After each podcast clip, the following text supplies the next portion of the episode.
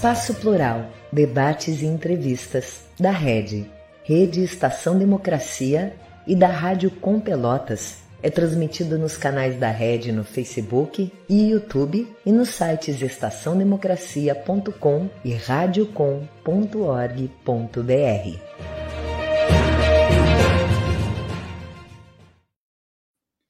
Muito boa tarde.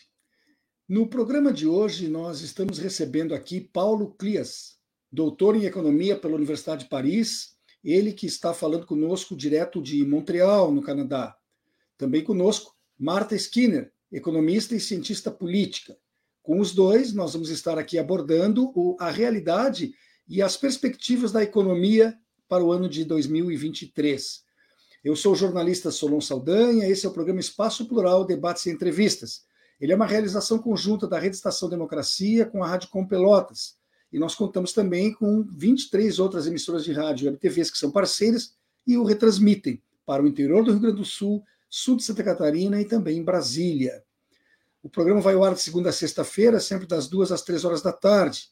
Se você não puder, puder acompanhá-lo ao vivo nesses dias e horários, pode fazê-lo quando tiver disponibilidade de tempo, bastando para tanto acessar o nosso site, red.org.br Lá ficam disponíveis as gravações de todos os programas, não só do Espaço Plural, como também dos demais que compõem a nossa grade.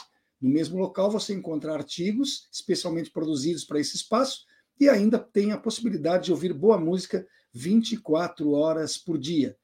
Sejam bem-vindos, Paulo, Marta, boa tarde. Eh, eu vou começar então já com as perguntas.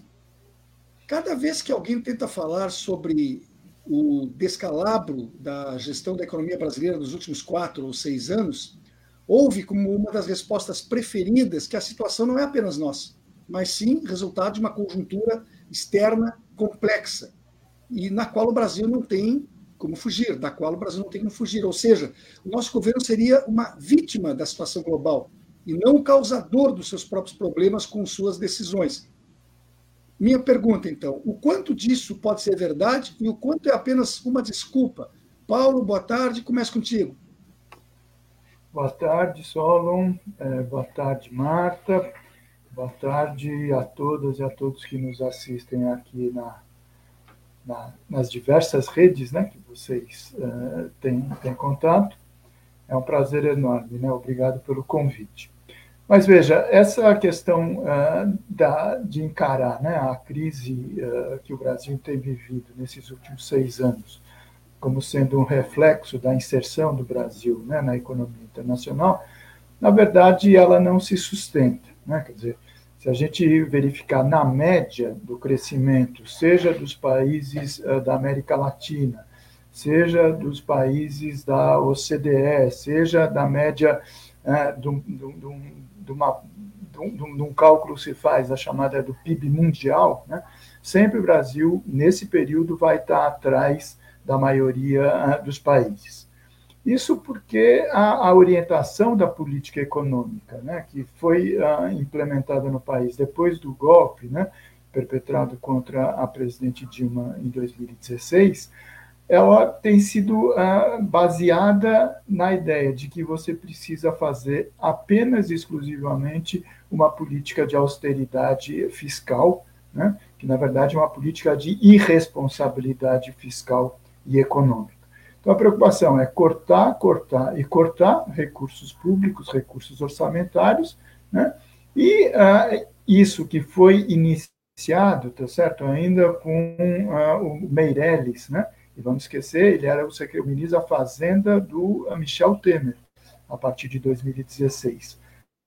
Ele que propôs eh, e encaminhou para o Congresso a PEC do teto dos gastos, na época, né, que virou a emenda constitucional número 95, em que o Brasil é o único país do mundo, né, quer dizer, que se compromete a não promover nenhum tipo de aumento dos seus gastos salariais durante 20 anos.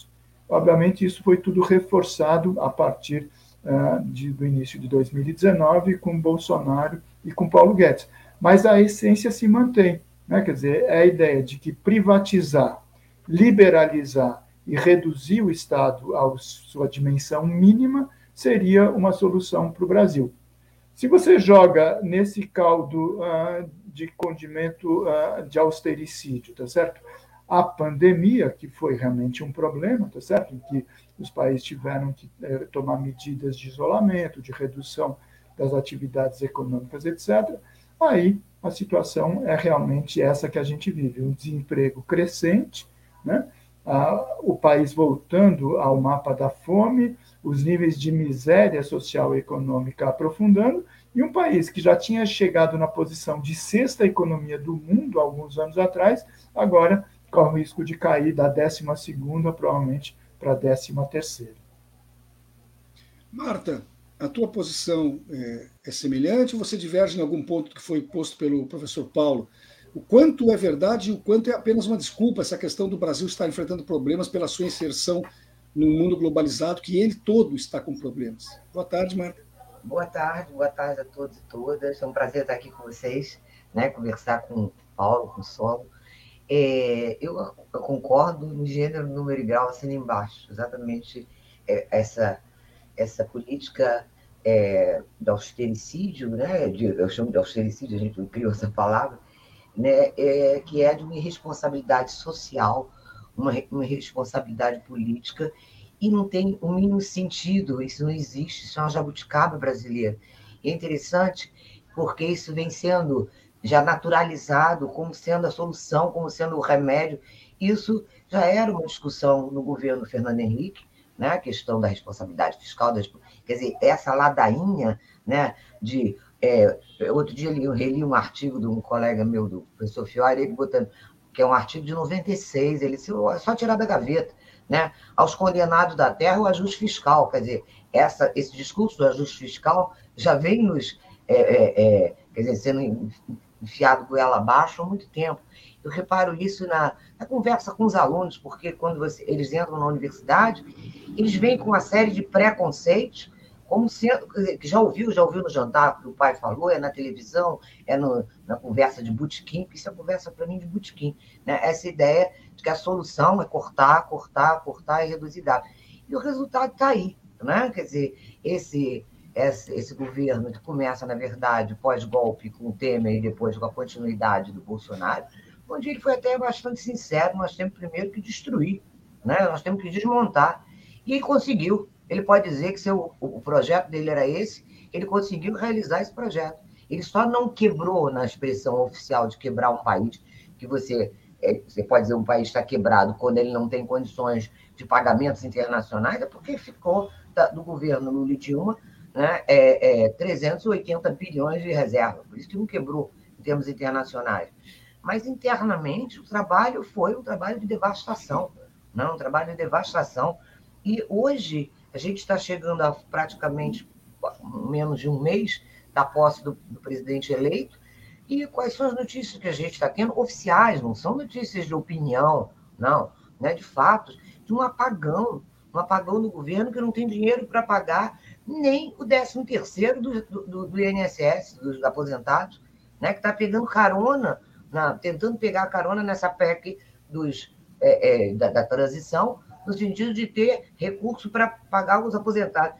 Tem a notícia do IBAMA, o IBAMA está sem dinheiro para pagar as despesas básicas, merenda escolar, né, é, farmácia popular, não só fez bloqueio, como não tem como acabar o ano. Né? Foi suspenso por praticamente quase 15 dias a emissão de passaporte, a Polícia Federal também.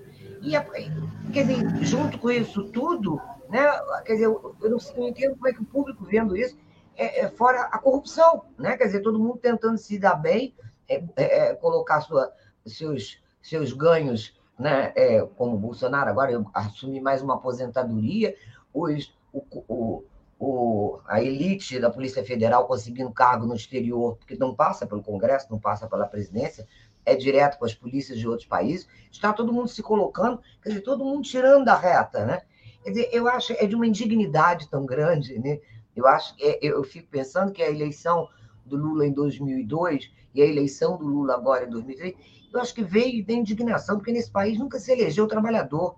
Né? Quer dizer, chegar à presidência da República com o, Lula em 2002 foi exatamente do estrago que tinha sido feito com, com o experimento neoliberal. Né? E como disse o Paulo, nós que já fomos, chegamos à sexta economia do mundo, né? somos hoje debochados, né? quer dizer, do governo Bolsonaro.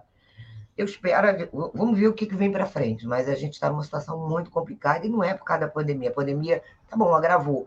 Mas você teve até aumento de arrecadação, aumento de arrecadação por conta da inflação, claro, né? que é um, esse artifício contábil aí. Mas é, é, você está totalmente imobilizado, não pode aumentar gasto se tiver incompatível só com a inflação, você não pode aumentar se tiver aumento da arrecadação, nada disso.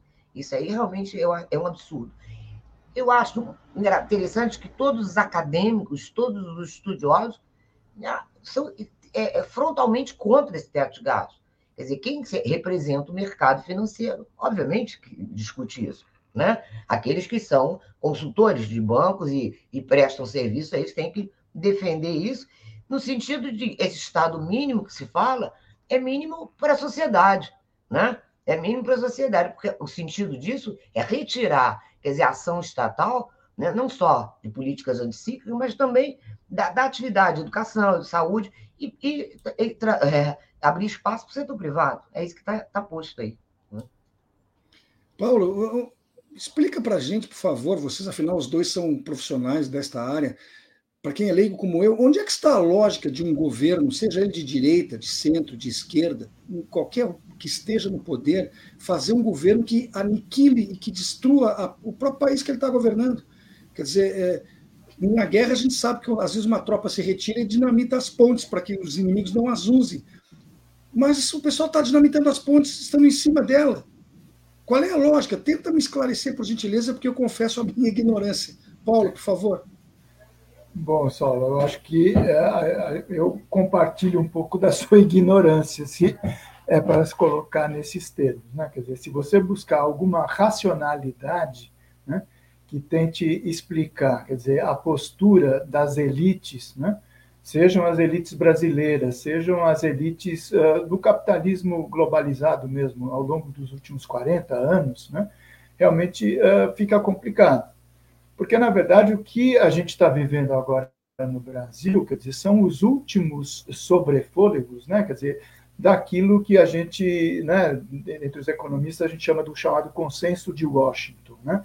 Dizer, então, foram um conjunto de medidas adotadas né, a partir de orientação de instituições como o Fundo Monetário Internacional, o Banco Mundial né, e outros, baseados justamente em Washington, por isso a ideia do consenso de Washington, de que a partir então da década de 80 a solução né, para os problemas do capitalismo no mundo seria você promover ajustes eh, estruturais, como eles diziam, que envolvia, entre outras coisas, a ideia da redução do Estado à sua dimensão mínima, né? o Estado era um problema, e um processo de privatização e de liberalização da economia, abertura generalizada das fronteiras. Né? Isso o Brasil acabou cumprindo né, com, essa, com essa orientação a partir do, do, do, do governo do Collor, principalmente, em 1990, né, continuou com uh, o Fernando Henrique, e a partir de 2003, quer dizer, teve uma certa uh, mudança de orientação. Mas o fato concreto é que se a gente pega, quer dizer, no frigir dos ovos, quer dizer, essa ideologia neoliberal levada às últimas consequências, é o que você diz, ela destrói economias, ela destrói sociedades, ela destrói nações, né? com uma única uh, lógica, vamos dizer, de, de, de, de, operação, que é o ajuste e a, a, busca de lucratividade a curto prazo. Né? Quer dizer, você perde um horizonte histórico de longo prazo, de construção de uma sociedade que não precisa ser de ruptura com o modo capitalista, entendeu? Quer dizer, você defender e afirmar, por exemplo, soberania nacional, indústria nacional, presença do Estado forte em setores estratégicos, é alguma coisa que o Brasil já fez, vamos ver a época é, do próprio Getúlio Vargas, do Juscelino, etc. Outros países do mundo também fizeram essa opção. E aqui a gente fez a opção é, pela redução e pela destruição. Tá certo? Quer dizer, então, como eu disse, a lógica do curto prazo é o quê? Olha, eu vou reduzir a dimensão estatal ao mínimo, eu vou pegar espaços de atividade econômica que têm presença pública, então a Marta já falou, saúde, educação, previdência, saneamento, etc., vou transformá-los em mercadorias e oferecer é, ao setor privado para ser mais uma atividade cuja uh, intenção maior é passa a ser o lucro e não a prestação dos serviços públicos. E daí para frente você deixa de pensar no médio e no longo prazo e você pode ter processos realmente de destruição nacional, fora né, todo o problema uh, do aumento da miséria, da pobreza, etc. Então, para retomar, quer dizer, se você uh, tivesse realmente, quer dizer, um conjunto da, da elite brasileira, né, quer dizer, com alguma preocupação de projeto de país, dos seus próprios ganhos no médio e no longo prazo, você teria que ter justamente uma ruptura né, com essa visão mais financeira, vamos dizer assim, do processo econômico. Porque, na verdade, tudo isso é o quê? É uma hegemonia do financismo sobre todas as outras formas, inclusive do capital, do capital produtivo, do capital comercial, tá certo? Porque o Brasil ele foi conhecido nesses últimos uh, tempos, quer dizer, como sendo campeão internacional da taxa de juros. Entre outros problemas, quer dizer, isso causa o quê? Um desestímulo à atividade produtiva. Né? Quer dizer, você deixar o seu recurso na atividade financeira, no parasita, no na, na especulação, te dá mais retorno do que você fazer um empreendimento. Você abrir uma fábrica, você abrir um novo negócio, essa coisa toda. E parece que a política econômica ela não consegue conviver com patamares de juros baixos. Veja, a gente começou ah, o ano passado, a taxa de juros estava 2%, que era alguma coisa razoável. Né? Quer dizer, e aí começou de novo uma trajetória ascendente até agora os atuais 13,75. Tem gente querendo mais do que isso. Realmente é em nome da chamada eh, responsabilidade fiscal, quer dizer, é uma irresponsabilidade social. Tanto que boa parte daqueles que participaram, comungaram desses projetos no passado, já fizeram uma meia-culpa, já fizeram autocrítica, dizendo: olha, foram medidas equivocadas. Tá certo? Quer dizer, não se sustenta essa política, por exemplo, do teto de gastos, né? E você está tendo uma mudança, né? Figuras, por exemplo, como André Lara Rezende, que era banqueiro até pouco tempo atrás, foi chamado pai dos planos de estabilização, etc., está dizendo, olha, foram 20 anos de equívoco, não sou eu que falo, é ele que diz. E fala, olha, essa balela de que não tem recurso é uma ficção os recursos existem, o Brasil não vai quebrar. A gente pode discutir isso mais para frente na nossa conversa. Mas o fato concreto é que ah, essa orientação, quer dizer, é uma orientação que vai contra o Brasil. Isso não tem dúvida nenhuma. Marta, uh, nos últimos tempos também o que mais se ouve, tudo é culpa da Covid e depois da guerra da Ucrânia. Né? Eu tenho um vizinho aqui que perdeu o emprego em 2019 e ele jura que foi por causa da guerra da Ucrânia que começou em 22. Mas, enfim, o que, é que eu posso fazer? É, Mas a ignorância tem sido uma, é, marca. Eu, eu, queria entender que vocês também nos auxiliassem nesse sentido. É, isso aí está sendo o quê? Só escapatória fácil, na falta de desculpas melhores? Tá? A, a Covid e a guerra estão servindo para tudo, Márcia? Ou Marta? Claro, que é como eu estava dizendo, a ignorância campeia, né? É uma coisa que realmente dói, né? Os ouvidos, a quantidade de opiniões. E uma coisa que eu, a gente observa, né, é, quer dizer, o Paulo chamou a atenção, quer dizer, essa questão desde o consenso de Washington, e lá, quer dizer, quem cunhou essa expressão, o John Williamson, né, que era, é era diretor de um instituto lá em Washington, quer dizer, um think tank desse, né, e ele fez um paper na época, e eu sei porque eu era professora do UERJ, ele teve aqui logo depois, no, na entrada dos anos 90, a convite, a convite do Marcílio Marcos Moreira, e tive a oportunidade de conversar. É, e nesse paper dele, que era Manual de Tecnopós, ensinando como é que se fazia política, como é que se fazia privatização, como é que se fazia plano de estabilização, ele dizia claramente que não seria possível nada dessas medidas que ele estava propondo de ajustes estruturais se não fosse desmontado na América Latina um modelo de desenvolvimento que puxou a economia de industrialização. Quer dizer, o projeto de destruição estava escrito ali e foi assumido por essas elites, né?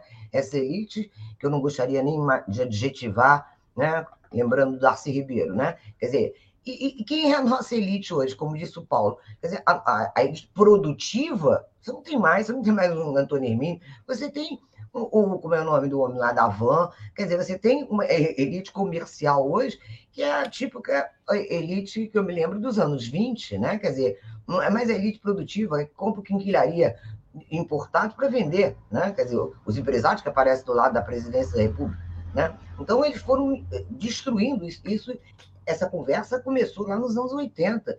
Portanto, lá se vão 40 anos, 40 anos é quase meio século. Nós estamos entrando na terceira década do século. Né? Quer dizer, esse serviço vem sendo feito a, a, passo, a passos é, é, de formiguinha, não, ele já, já percorreu esse tempo. E essa desculpa é a desculpa que se usa. Outro dia eu tive num, num foyer, num teatro, conversando com a Miriam, Miriam Leitão. Eu brinquei com ela assim: vem cá, não se fala mais em economia no debate, né? Ninguém fala. O debate econômico foi totalmente esvaziado, com regras ditadas internacionalmente, com teto de gasto, não tem que se discutir, não se discute mais. Né? Quer dizer, e, e como é que a vida das pessoas melhora? É através da economia que você tem ascensão social, emprego, melhoria do consumo. Você pode viajar, você pode casar, você pode comprar um imóvel, você pode comprar um carro. Então, esse debate sumiu. Então, o que aconteceu com o debate político? Ele vai se radicalizando cada vez mais. E esse espaço do debate econômico foi sendo ocupado o quê? Pelo racismo, pelo feminismo e pelo nacionalismo da pior espécie. Né? Houve um esvaziamento do debate. O debate político, quer dizer, é, a, a ideia que se passa para o grande público é que o sistema é perfeito, o defeito são os indivíduos. Tira esse daqui, tira ele daqui, é o ministro, é o presidente. Não, não. O sistema é todo contaminado, o sistema é todo pernicioso. Esse sistema é de, de, de, de gerar esse caos. Aí você fica arranjando essas desculpas. É, é o gestor que, que, é, que é mau gestor, é o presidente, é o político. Você começa a criar inimigos, né? E eu, agora, o inimigo externo é a, é a guerra da Ucrânia, né? é a pandemia. Tudo bem, tem efeitos, tem, obviamente, um canal de transmissão que afeta qualquer economia, mas isso não é o responsável nem de longe. Né? Mas a falta do debate econômico, você não vê mais sendo chamado na, na, nas rodas de conversa na televisão mais, né? é, é economista. Você vê o quê? É, quando se fala em economia, né? fala-se que em representantes das, das consultorias eu até brinco com meus alunos para eles prestarem atenção. Uma coisa que eu aprendi com meu pai, prestar atenção no nome das pessoas que estão por trás. Consultoria tendência, de que já procurou saber quem é o, o, o, o diretor, o presidente dessa consultoria? Quem é, né? Mailson da Nóbrega. Mailson da Nóbrega deixou o país com 85% de inflação ao mês. Né? Um menino, aluno nosso que nasceu nos anos, final dos 90, nos anos 2000, ele não sabe o que é 85% ao mês, a gente sabe. Né? Então, são essas pessoas que estão hoje opinando, e as opiniões, como disse o Paulo, quer dizer, é hegemonia política do segmento financeiro, que passa a ideia, portanto, que eles têm capacidade de alocar os recursos e eles é que decidem a direção do gasto, entendeu? Então passa a ser, quer dizer, uma, uma, eu acho que já, já eh, sai da esfera econômica para a esfera do poder. Eles estão com uma hegemonia do poder. Por isso que estão com essa voz toda para querer exigir o nome do, do, presidente do Banco Central, exigir o nome do ministro da Fazenda, porque eles acham que estão, eles estão nesse, nesse poder desde 2016, entendeu? Então, eu acho que tem, tem toda não tem sentido né, a gente explicar o caos que a gente está vivendo por causa da guerra da Ucrânia. De jeito nenhum. Paulo, uh, seguindo, eu ouço falar, por exemplo, o mercado ficou nervoso né? Parece um ser vivo o mercado. Né? O Deus mercado fica nervoso. Fica nervoso quando as questões são financeiras, quando as questões são sociais, eu não vejo o mesmo nervosismo. Mas às vezes eu te confesso que ele me parece um pitbull sem focinheira, né? que você voa na calçada, ele pode me morder. Por que, que isso sempre é trazido à baila, esse poder que é dado por uma entidade? Né? Fala um pouquinho para a gente sobre o Deus mercado, por favor, Paulo. É, então, isso é engraçado. A gente costuma brincar, né? Quer dizer, essa ideia de personalizar, não, porque o mercado reagiu, o mercado influenciou, o mercado pensou, etc. Né, vamos criar logo. Então, é, tem um indivíduo que se chama Homer Cado, né? Prenome Homer, né? sobrenome Cado. Aí tudo bem, né? O mercado pensa isso, o mercado pensa aquilo. Mas a gente ri, mas é uma desgraceira, tá certo? Porque realmente são muito poucas pessoas, a Marta colocou, quer dizer, a, chamada confraria do, do, financismo, esse setor mais uh, elitizado, vamos dizer, de uma parcela das classes dominantes, mas que conseguiu uh, exercer essa hegemonia para o conjunto né, dos, do, da, da, da, das outras frações, né, agora é, é, é, é palavrão, falou fração de classe social, burguesia, né? Mas vamos dar o nome das coisas como elas são, né? A ponto de pessoas, quer dizer, que têm outro tipo de atividade, outro tipo de interesse, que não o estritamente financeiro, mas de comprar né, essa visão de mundo e esse projeto né, que envolve atender basicamente é, os interesses do financismo. Isso se reproduz. Então, veja, por exemplo, você abre uh, os jornais ou vê as televisões, a Marta levantou bem, o debate econômico é o quê? Não temos recursos. É só isso.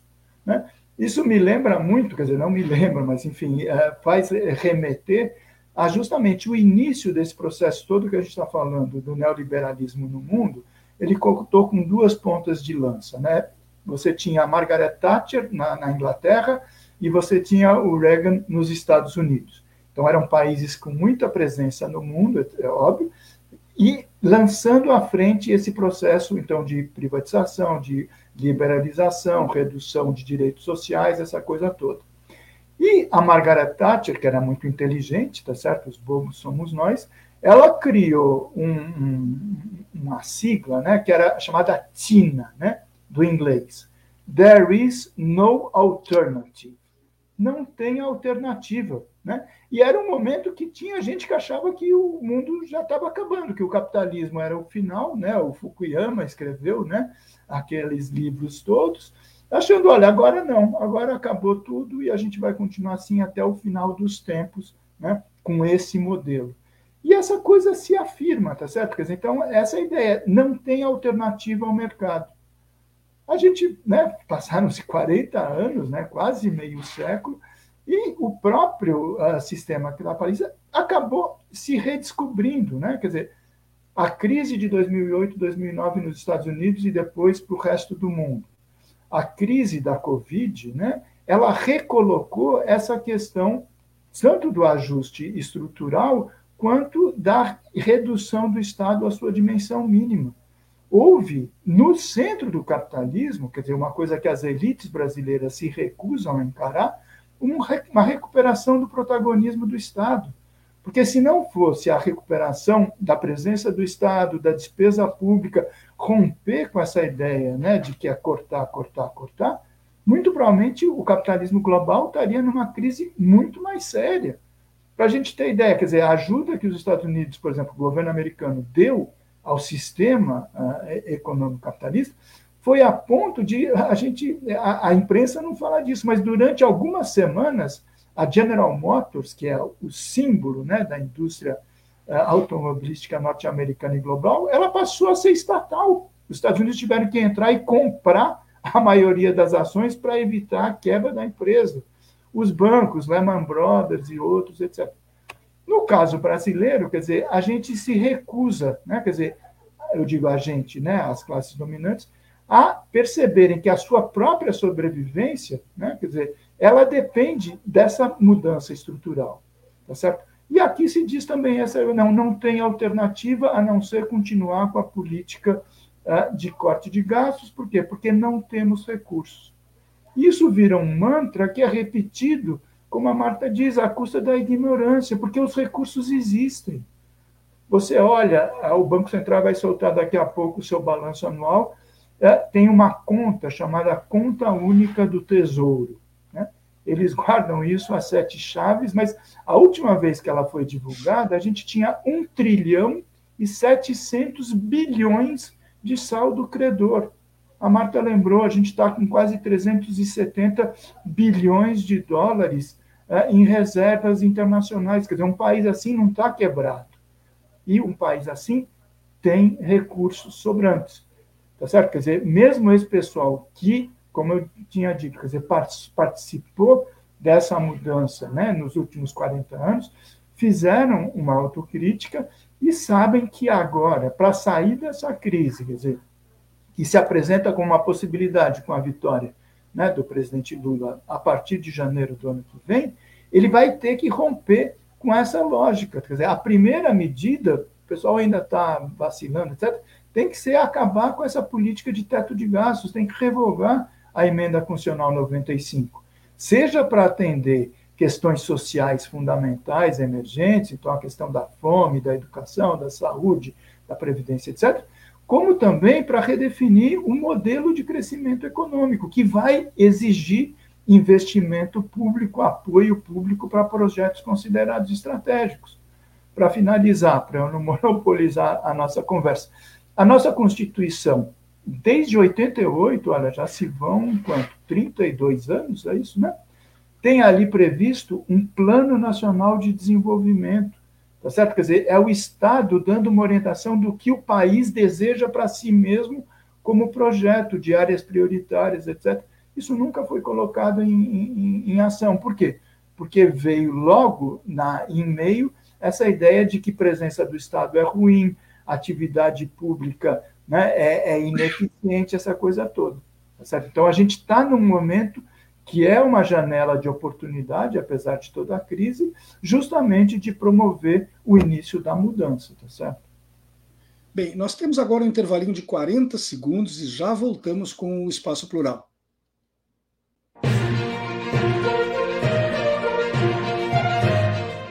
Espaço Plural, debates e entrevistas da Rede, Rede Estação Democracia e da Rádio Com Pelotas, conta com apoio da ADURG Sindical, Sindicato Intermunicipal dos Professores de Instituições Federais de Ensino Superior do Rio Grande do Sul, CUT-RS, Central Única dos Trabalhadores do Rio Grande do Sul e da Cressol, Cooperativa de Crédito. A Rede Estação Democracia é a voz do Comitê em Defesa da Democracia e do Estado Democrático de Direito. Voltamos com o programa Espaço Plural Debates e Entrevistas. Ele é uma realização conjunta da Rede Estação Democracia com a Rádio Com Pelotas. E nós contamos também com 23 outras emissoras de rádio web TVs parceiras que o retransmitem. Essas emissoras ficam no interior do Rio Grande do Sul, sul de Santa Catarina e também em Brasília. Claro que seus alcances vão muito além deste limite geográfico. O programa vai ao ar de segunda a sexta-feira, sempre das duas às três horas da tarde, mas se você não pode acompanhar ao vivo, por favor, procure os vídeos que ficam à disposição lá no nosso site red.org.br. Hoje nós estamos conversando aqui com Paulo Clias, doutor em economia pela Universidade de Paris, e com Marta Skinner, economista e cientista política. O assunto que nós estamos abordando com ambos é a realidade e as perspectivas da economia para 2023 da realidade, falamos até um pouco mais nesse primeiro bloco. Mas eu queria saber de ti, Marta, porque no encerramento dele, dessa primeira parte do programa, o Paulo dizia que a primeira medida, talvez, que o novo governo deva tomar a partir de 2023, quando assumir, a partir de janeiro, é buscar a, a, que se termine com o teto de, o teto de gastos, que também não é uma tarefa muito fácil de ser conseguida politicamente. Mas é isso que eu queria perguntar para ti agora. Quais são os gargalos e os pontos, na tua opinião, que precisam ser atacados com maior determinação e urgência no que se refere à economia pelo próximo governo, o governo Lula, Marta? Vamos lá. É, eu acho que essa questão do teto do gasto é prioridade, é a prioridade número um, porque só vai se viabilizar a política pública né, se você tiver, quer dizer, uma, uma, uma, uma questão racional, isso é uma coisa, uma coisa irracional. Né? É, eu, quando ele estava falando sobre essa hegemonia política né, do, do, do, mercado, do mercado, eu sempre brinco com meus alunos, mercado de quê? Do dinheiro, né? mercado do dinheiro, que ganha dinheiro com dinheiro, né? e que se, eh, se beneficiou por, de montão da política é, é, anticíclica das grandes potências, principalmente norte-americana, depois de 2008. O quantitative easing, né? quer dizer, onde havia compra de títulos, recompra de títulos público entregue aos bancos, uma, uma, eram 800 bi, eu acho que não me lembro, por, mês, era uma quantidade enorme de dinheiro, e que eles fizeram o quê? Né? Quer dizer, e a taxa de juros chegou a ser negativa. Foi exatamente nesse tempo em que o André Lara Rezende estava lá em Princeton que ele observou a taxa de juros negativa e não teve inflação. Aí ele começa a se questionar, pelo menos fez a meia-culpa. Bom, a taxa de juros negativa não tem inflação, e a gente usa esse remédio como sendo remédio da inflação, né, para conter a inflação. Isso, e, e, essa ideia que se passa, eu acho que é, é o aspecto que eu quero dizer da informação, né, de comparar país com uma família. Né? Você fala para uma pessoa de, que vive de salário, você diz, eu não posso gastar mais do que eu tenho, porque senão eu vou, eu vou me endividar com, na verdade, com um banco que eu chamo os agiotas oficiais, né? com, com juros altíssimos. Então, a, a, a, as pessoas raciocinam assim, e o que, que eles faziam? O que, que se faz? Essa elite financeira que enriqueceu nesses últimos anos, uma vergonha no ano da pandemia, triplicando o ganho. Na verdade, era uma operação chamada carry trade. O cara toma a taxa de juros negativa lá, né? O cara, eu quero dizer, é os bancos, né? Porque o grande que tem poder para tomar crédito pesado. E empresta aqui a 13%, 14%, que for. Eu brinco com meus alunos, vai para a praia, precisa fazer mais o quê? Né? Você, é, é, é, como é que se diz? É, faz essa operação de diferencial de taxa de juros, né? E, e faz essa fortuna que fizer. A Bolsa chegou a 120 mil pontos. Então, é para explicar, eu, eu dou, atualmente, eu, antigamente dizia não dou mais aula de graça, mas agora eu estou dando para explicar às pessoas. As pessoas pensam que a saúde da economia é a saúde da Bolsa, né? que é a saúde do, do financeiro. E o, esse Deus mercado né, passa a ter humor, né? Deus mercado não, essa turma dessa elite financeira improdutiva, parasitária, como diz o Paulo Nogueira, a turma da bufunfa, né, que está defendendo deles, defendendo deles, que é esse diferencial de taxa de juros impressionante. E a gente sabe, a gente que é professor, a gente acompanha, isso, não precisa, então, é nenhum expert, para você perceber como você vai criando expectativa. Porque, vamos ver, o grande público não sabe como é que se estabelece essa taxa de juros. Né? Essa taxa de juros, né, é, o Banco Central não faz isso da cabeça dele, ele vai ouvir as consultorias. É por isso que os consultores querem saber quem vai ser o presidente do Banco Central, para saber se a consultoria dele vai ser contratada, entendeu? Para responder. Para saber a temperatura do mercado. E a temperatura do mercado, obviamente, que é influenciada pela expectativa. Né? Você começa a fazer a, a campanha de que a inflação está subindo, que a situação é perigosa, que a, o país está quebrando, etc. E, e imagina, se o país está quebrando, vou fazer uma conta aritmética. Né? Se o país, como eles dizem, está quebrado, não tem recurso, né? como a gente ouve toda hora, né? como é que você vai aumentar a taxa de juros, que é a fatia maior da despesa pública? A maior fatia da despesa. Não é com educação, não é com saúde, não é com vacina, não é com policiamento, nada. É com juros. Aí você vai aumentar mais ainda, que era a briga do Mantega e do, do Mered, né? o, o Melton dizia assim: bom, a, a, a, gente faz superávit fiscal, superávit primário, e os parlamentares acham que a gente tem saldo positivo. Né? Então, essa ideia que está se passando, que eu acho que está. É, envenenou a cabeça das pessoas. As pessoas. Todo mundo opina hoje sobre isso. Né? Todo mundo opina. Então, acho que essas regras fixas de independência do Banco Central, de é, é, é teto de gastos, né? e essa política monetária de austericídio, né? eu acho que é, seria o caminho do caos. A gente, é, é, eu acho que a prioridade. Tem outras prioridades, tem comunicação, tem a questão, quer dizer, da informação, da, da impedir essa fragmentação social. Agora, na área que nos cabe aqui falar, de economia, teto de gastos, a mudança dessa gestão, isso realmente é uma, uma, uma, uma um assassinato da economia. Paulo, nós já tocamos nesse assunto na primeira parte, mas cada dia que passa, as notícias que chegam uh, do grupo de trabalho de transição do atual para o próximo governo trazem informações mais uh, preocupantes, né? Pelo que se sabe, não vão existir recursos no início do ano o mínimo dos mínimos. Já foi dito aqui que não haveria dinheiro para pagar, vocês mesmos colocaram, sequer o salário uh, dos aposentados, né? Como administrar um país, pelo menos nos primeiros meses, a partir de janeiro, com os cofres raspados? O que, que pode ser feito, Paulo? Bom, eh, Saulo, eu acho que o primeiro ponto, quer dizer, é a gente tomar consciência desse alerta que a Marta fez e que, na verdade, eh, nós, né, os economistas ditos progressistas, né, estamos fazendo há muito tempo.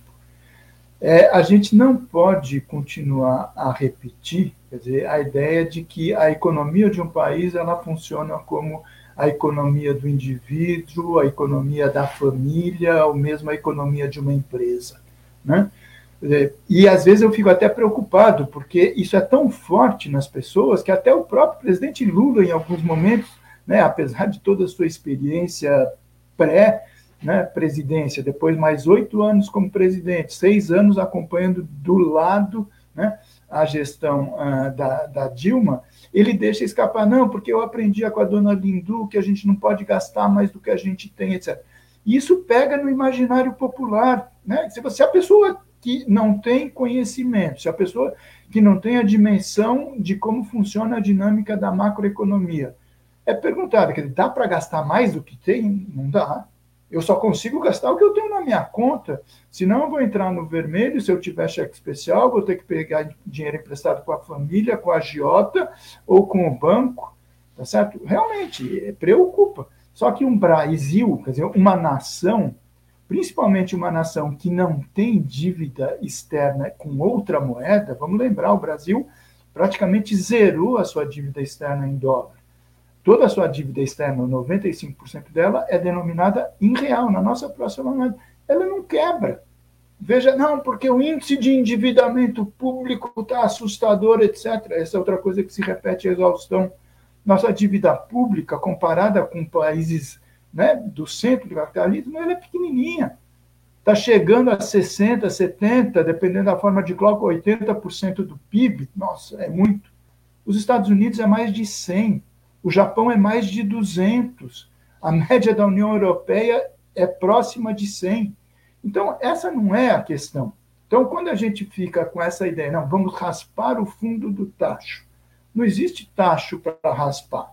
Né? Quer dizer, primeiro, pouquíssimos foram os, os, exercícios fiscais, os anos, né, em que se entrou em janeiro com o cumprimento do que rege a Constituição, que é a aprovação do orçamento, né, que seria o, o, o razoável, né, você começar o ano de janeiro tendo o orçamento aprovado pelo Congresso. Mas geralmente isso não acontece, tem final de ano, negociação, etc. E tal. Qual é a, estratégia que uh, o a, a, tecnocracia encontrou? Se criam chamados duodécimos, né? um dozeavos, porque são o número de meses que você tem a cada ano, em que você tem uma autorização prévia, então, para o governo gastar a cada mês, enquanto o orçamento não é aprovado. Porque depois, de alguma maneira, com negociação política, com centrão, com seja, acaba aprovando. Tá certo? Então, essa não é a questão. O problema é o quê? É que você tem uma amarra que estabelece a proibição de gastar mais do que foi gastado no ano anterior pela emenda constitucional 95, o teto de gastos. Então, o que acontece? Você não pode gastar, veja, a Marta lembrou uma coisa, você não pode gastar as chamadas despesas primárias. E aí é a armadilha da tecnocracia do financeiro. O que, que significa despesa primária? Você vai comprimir saúde, educação, saneamento, pagamento de pessoal, etc., com exceção de uma única despesa, a despesa financeira. A despesa financeira ela não primária. Então, quando você diz, não, vamos fazer um superávit primário, então, ah, legal, né? Não é legal, porque você comprime todas essas para liberar recursos para pagar dívida pública. Por exemplo, os últimos 12 meses, o Brasil gastou 600 bilhões, eu repito, 600 bilhões para pagar juros da dívida pública. E o cara vem me dizer que não pode uh, votar o orçamento porque não tem recurso? Que loucura! Quer dizer, o que precisa é você, primeiro, quer dizer, não ter mais esse tratamento uh, diferencial VIP, né, vamos dizer assim, para despesa financeira, e o segundo, quer dizer, o que os outros países já fizeram, não tem que ter mais esse, esse teto de gastos, para fazer justamente em que você tenha a liberdade de um país, principalmente de um novo governo, que tem um programa que foi eleito pela maioria da população, que pressupõe uma série de tarefas que vão exigir recurso público. Essa é que é a questão que está tá colocada. Tá certo? Uhum. Então, o que, que o Centrão e os partidos mais conservadores, a direita, estão querendo. Quer dizer, fazer com que o Lula, a cada ano, tenha que, de novo, pedir autorização e mendigar, etc., a fruto de muita negociação que vai ter, justamente esse pouquinho a mais ah, para dar auxílio aqui, auxílio ali, aumentar a despesa de saúde, de educação, etc. Porque se não acabar com o teto de uma maneira definitiva, essa questão vai estar colocada. Daí vai ter que criar o que? O artifício do crédito extraordinário, decretar estado de calamidade, etc. Porque vamos lembrar, o Bolsonaro não, não obedeceu o teto. O Paulo Guedes não obedeceu o teto durante todos os anos. Só que, como ele era um queridinho do mercado financeiro, você não via os grandes jornais, editorias de economia, etc., dizendo que o país está quebrado, que o Bolsonaro queria licença para gastar. Quando é o Lula, não, aí não. Aí não pode ser, tem que criar um alarde, tem que criar esse clima de catástrofe que, se nada for feito, o país quebra. E isso não é verdade. É, Marta, o Brasil está passando por um processo de desindustrialização, né? E quase por um retorno a uma época em que nós éramos exportadores de matéria-prima e de produtos agrícolas. Esta situação ainda está num estágio que possa permitir a reversão do processo? Ah, agora lembrei, só, só, antes de mais nada, é, o artigo seu era sobre o agro, o ogro, né? Foi você que escreveu esse artigo? É exatamente a ideia. Obrigado da... pela leitura e pelo elogio. É, foi muito bom. Né? Eu também me, me, indignava muito quando via passar aquele anúncio do agropop. E digo, gente, nós estamos voltando ao início do século XX, né? quer dizer, onde. Eu sou professora de economia brasileira, uma disciplina que eu sempre gostei muito de dar, e que você fala assim, desse salto que a gente dá né, a partir dos 30, quer dizer, o condutor do, do processo, que foi exatamente o setor industrial. É, e é, é, esse processo de desindustrialização começa exatamente com o neoliberalismo. Né? No neoliberalismo, a frase do presidente, como dizia o Carlos Lessa, o Fernando II, porque tinha o Fernando I, que foi o Fernando Collor, o Fernando II o Fernando Henrique.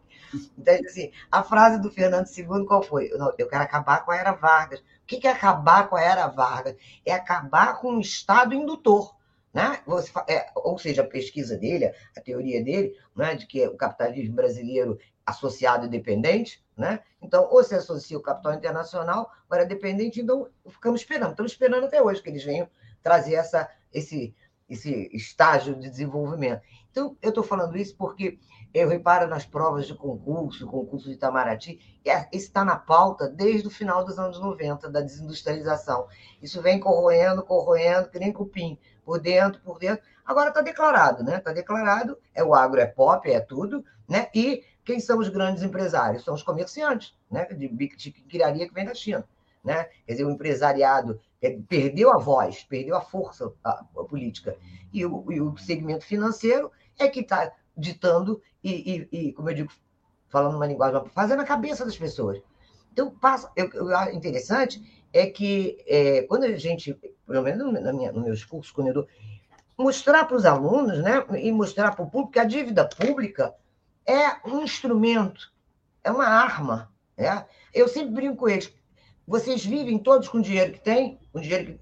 Ah, Ninguém passa, agora não usa mais cheque, ninguém usa cartão de crédito, ninguém usa, é, é, é, financia três, quatro vezes. Ah, é, então ninguém vive assim. Agora, o problema não é dever, né? O problema é quem te financia. Se for papai, se for mamãe, se for o banqueiro é uma coisa, se for o agiota é outro, se for o traficante é outro. Né? Então depende de quem te financia. Né? Então eu digo por eles, imagine que você tem uma maquininha ali na, na, na gaveta que faça dinheiro. Entendeu? Então, para desmistificar que, na verdade, foi a arma que a Inglaterra usou, foi a arma que os Estados Unidos usou, todas as grandes potências usaram para alavancar. Né? Se você pode dar um passo além das pernas, você se antecipa e depois você cobre isso. Né? Com, a, com a arrecadação, com o aumento da renda, com a tributação, que for, com o aumento do consumo e com o dinamismo da, isso, na verdade, é uma política anticíclica. Eu acho que na cabeça dos economistas que estão cercando o, o, o novo governo, né, confio no Belúzio, no, no, lá no, no Guilherme, essa turma toda que está ali, é de retomar uma política pública de reindustrialização né, da cadeia produtiva do petróleo, da saúde, e fazer uso deste banco que foi criado lá nos anos 50, né, exatamente Banco Nacional de Desenvolvimento Econômico, depois botaram o social, né, mais adiante. E que veio de quê? Veio de uma, de uma da, do resultado da comissão mista, Brasil e Estados Unidos cria-se esse banco, vocês dão uma parte, nós, né, brasileiros, dão uma parte para conseguir financiamento para o desenvolvimento. E que foi uma peça fundamental, fundamental no processo de, de, de industrialização. Né? Então, eu acho que, é, eu acho que tem uma, uma, uma, uma picada, um, um pique de que a gente deve retomar isso. Quer dizer, claro, o mundo mudou, e eu acho que a pandemia também trouxe, escancarou a necessidade de que você tenha autonomia em determinadas, quer dizer, várias cadeias produtivas. Né? Eu acho que isso fez, ficou muito claro. É, a gente chegou numa situação que você não tinha, você não tinha luva, você não tinha seringa, você não tinha máscara, né? Isso tudo chamou muita atenção. Eu acho que tem um ambiente propício para isso. Claro que a gente vai ter que enfrentar essa essa essa lógica aí é, é, assassina que não tem não tem alternativa, né? E, e o mercado financeiro. Mas fazer política é peitar. Você tem que peitar. Tem que peitar e tem que experimentar, né? Para ver. É, é, quer dizer, é cabo de guerra. Todos nós brincamos quando era criança, cabo de guerra. Né? Então, é um cabo de guerra. E, e eu acho que é, tem, tem a, é, é, autoridade para falar isso, porque o estado que o país está, eu acho que a população não precisa nem ser lúcida, mas normal, está percebendo. Tem lá os malucos que estão achando. Quer dizer, quando eu vejo aquela turma toda na frente dos muros, rezando em volta de um pneu, eu olho mais ou menos a idade, está tudo aposentado. E deve ter pensão, porque senão podia estar na rua, né, rezando e cantando hino na frente do, no pneu. Entendeu? Agora, pode ser que fiquem chateados agora que não vão ter o 13 terceiro, né? Pode ser. Mas eu acho que tem espaço, sim, para isso, para reindustrialização. Mas se não virem o 13 terceiro, não pode culpar o próximo governo, né? Porque o 13 terceiro ainda é responsabilidade do atual. Vamos ver como é que vai ficar a coerência desse protesto. Paulo, eu perguntei para a Marta sobre a questão da industrialização, quero perguntar para ti do outro lado da moeda. O agronegócio, ele oferece alguma contribuição significativa para o desenvolvimento do Brasil? Ou com todas as isenções e facilidades que ele recebe, se trata de algo muito mais positivo para os grandes proprietários do que para o país? Então, eu acho que a gente podia resumir né, essa excelente fala da, da Marta, né, agorinha, numa, numa frase, quer dizer, falta um projeto de país, né, quer dizer, porque a gente viveu 40 anos, quatro décadas, com a ilusão que foi imposta né, aos brasileiros e às brasileiras de que o mercado ia resolver tudo. Então, você não precisa fazer nada, porque a dinâmica né, das forças livres de oferta e demanda iam definir que, que país esse país seria no futuro. Isso era uma loucura. Tá certo? Quer dizer, tanto que uma das primeiras medidas que uh, o professor Lessa, né, quando assumiu a presidência do BNDES, fez simbolicamente, foi falou, tinha aquela coisa da Martinha, né? Bota o retrato do velho outra vez, né?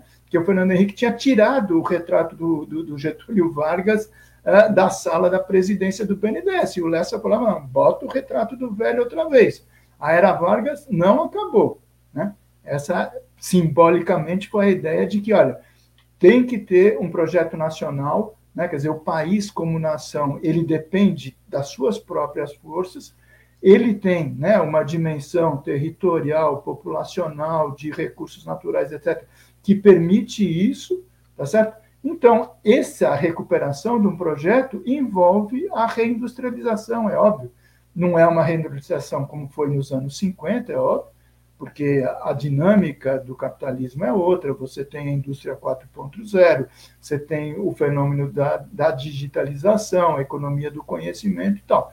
Mas continuar, quer dizer, repetindo esse modelo que eu chamo de neocolonial, quer dizer, da divisão internacional do trabalho, onde a gente entra com recursos naturais a serem exportados de baixo valor agregado e nada mais, não é solução para país que pretende ser um país que tenha uma importância no futuro, tá certo? Quer dizer, simbolicamente, eu sempre uso esse exemplo, a Vale do Rio Doce, depois de privatizada, tá certo? Quer dizer, ela fazia como empresa aquilo que o Brasil está fazendo como país. Ela exportava minério de ferro e importava da China trilho para suas ferrovias. E veja que não é nenhum grande processo produtivo de agregação de valor. Mas essa é a lógica. Dizer, se contabilmente, financeiramente era mais barato, vamos fazer. E para o Brasil é a mesma coisa. Quer dizer, você exporta riquezas naturais né, petróleo, minério de ferro, um pouquinho mais elaborado, como as commodities, soja, etc., tá certo? E fica importando celular, equipamento, computador, quer dizer, tudo de altíssimo valor agregado. Você está transferindo riqueza do Brasil para o resto do mundo e não está deixando nada aqui. Você está né, exportando né, território nacional, na verdade, né, essas montanhas todas que saem, tá certo? O agronegócio, quer dizer, esse é um grande desafio, quer dizer, ele realmente tem uma contribuição do ponto de vista econômico, quer dizer, ele ajuda na, na, na nossa pauta exportadora, etc. Mas tem que ser feita em, em outro modelo, né? quer dizer, não pode ser às custas do desmatamento, não pode ser às custas do desequilíbrio uh, ambiental, não pode ser às custas uh, do uso intensivo de agrotóxico, do uso intensivo de pesticidas, da contaminação uh, de águas, solos e rios, tá certo? Mas, de alguma maneira, quer dizer, a dimensão territorial que o Brasil tem, a qualidade do seu solo, diz que atividade agrícola é importante, perfeito.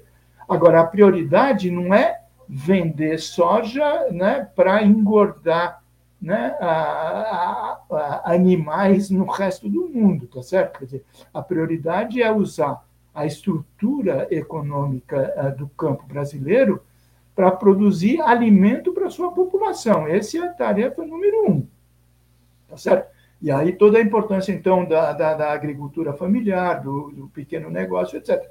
Os grandes vão continuar existindo. O Brasil, acho que tem uma uh, importância uh, no cenário global e na sua própria economia, mas em bases mais racionais e mais sustentáveis. Tá certo? Então, o Lula já anunciou desmatamento zero. Por quê? Porque você pode continuar a ter o mesmo nível de atividade econômica no campo sem precisar desmatar ilegalmente mais. Basta introduzir racionalidade na sua economia. Então, não é que a gente vai acabar com o agronegócio. Meu projeto de país não é extinguir o agronegócio, mas é tornar aquilo que boa parte dos nossos países uh, com os quais a gente uh, se relaciona comercialmente já estão exigindo. Por exemplo, os países europeus. Eles não querem saber de importar soja com agrotóxico, não querem saber de importar carnes, tá certo? Que tenham na sua origem desmatamento e comprometimento do equilíbrio né, sustentável da Amazônia, essa coisa toda. Então, é aquela manter o projeto, tá certo? Mas em bases mais uh, sustentáveis econômica, social e ambientalmente. É que parece estranho uh, é que o agronegócio deveria atender o mercado interno e exportar o excedente. Isso pela lógica, né? Os patriotas deviam pensar assim. E o que nós estamos fazendo é exportando tudo que dá e se sobrar alguma coisa, atende-se o mercado interno, desde que ele pague o mesmo preço do mercado internacional. A coisa fica bem mais difícil. Pessoal, nosso tempo se foi, mas eu quero oferecer aí ó, 30 segundos para cada um de vocês para acrescentarem alguma coisa, ou pelo menos se despedir, falar aí com a nossa audiência. Marta, por gentileza. Bom, foi um debate para mim, achei muito rico conversar com vocês, né? O Paulo trouxe muitas ideias boas, o Solo também. Eu acho que essa questão do agronegócio realmente é pensar, né? De, é, é, é, importante no sentido de gerar receita, né? Mas não pode ser a prioridade, não pode ser o setor dinâmico da economia, como foi no começo do século XX. Certo? Eu acho que tem alternativas, né? Tanto que apesar disso tudo, o BNDES foi também um, um estimulador de alguns segmentos, mas dentro da, do próprio agro, né? mas é, é, acho que tem espaço, sim, para a gente buscar outra alternativa né? e crescer de forma sustentável, diminuindo o desmatamento, né? diminuindo a, a, quer dizer, a miséria, aumentando o emprego. Eu fico pensando o seguinte, a criação na época né, do governo, no início do governo Lula do conteúdo nacional. O que, que, é isso, né? Quer dizer, você cria emprego, você tem que criar emprego. O agro não tem essa capacidade de criar emprego. O que, que você faz com essas massas que estão aqui na cidade desde os anos 60, né? Então tem que criar emprego. Então a atividade do agronegócio realmente tem lá sua importância, sua dinâmica, mas ela não pode ser a prioridade e não pode se achar que o Brasil é agro. O Brasil tem o agro, né? Mas o segmento que realmente gera emprego, gera renda e gera, é, é, como é que se diz? É, capacidade desenvolvimento. de desenvolvimento, né? É, eu acho que tem que ser pela, pelo setor industrial. Claro, como disse o Paulo, não é mais a mesma indústria do aço, do ferro, da, da, dos anos 30, dos anos 40. A indústria é outra, mudou, né, a cara. Mas a gente tem competência para isso, né? Então, eu queria agradecer o convite, gostei muito de estar aqui com vocês, para mim foi muito rico né, a, a nossa conversa. Um abraço a todos, uma boa tarde. Boa tarde. E, Paulo, você, os seus 30 segundos. Bom, mais uma vez agradecer a você, só a equipe toda né, da rede. Um prazer enorme conversar com a Marta. A gente sempre aprende né, é, com os colegas.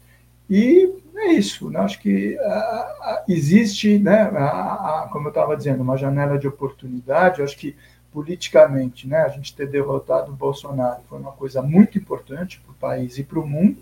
Agora, né, estão colocados os desafios aí para o novo governo porque uh, a expectativa é da mudança, né? Quer dizer, a gente uh, ter ganho a eleição para ter uma continuidade, né? Quer dizer, sem avanços significativos, uh, pode significar um processo de frustração, né? que seria muito perigoso e muito negativo do ponto, dinâmica, do ponto de vista da dinâmica uh, social brasileira e da expectativa que o mundo todo está colocando uh, sobre o Brasil, tá certo? Então, parabéns a todos aí e até uma próxima. Agradeço aos dois, espero realmente que a gente tenha outras oportunidades de conversar aqui nesse espaço. Nosso programa está chegando ao final, estivemos conversando com Paulo Clias, doutor em economia pela Universidade de Paris, que conversou conosco nesse momento lá direto de Montreal, no Canadá. Também Marta Skinner, economista e cientista político. O assunto central do programa de hoje foi a realidade e as perspectivas da economia para 2023.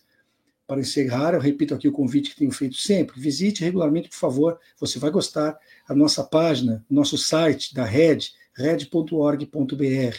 Você encontra lá todos os programas gravados, artigos, música, enfim, vale a pena a visita, dou absoluta certeza disso. Muito obrigado a todas e todos que estiveram conosco até agora. Uma excelente segunda-feira e amanhã, duas da tarde, nós estaremos de volta. Até lá.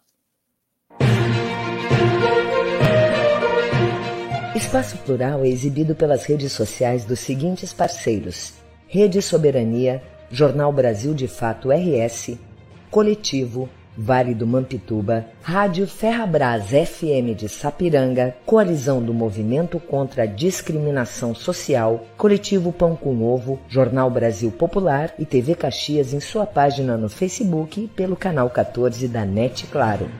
Jornal Já Porto Alegre, Portal Litoral Norte RS e Terra Livre Rádio Web de Ulha Negra. Passo de Torres TV e para Desporto TV em seus canais no YouTube. Espaço Plural pode ser acompanhado também nas páginas da CUT-RS e do Sindicato dos Jornalistas Profissionais do Rio Grande do Sul.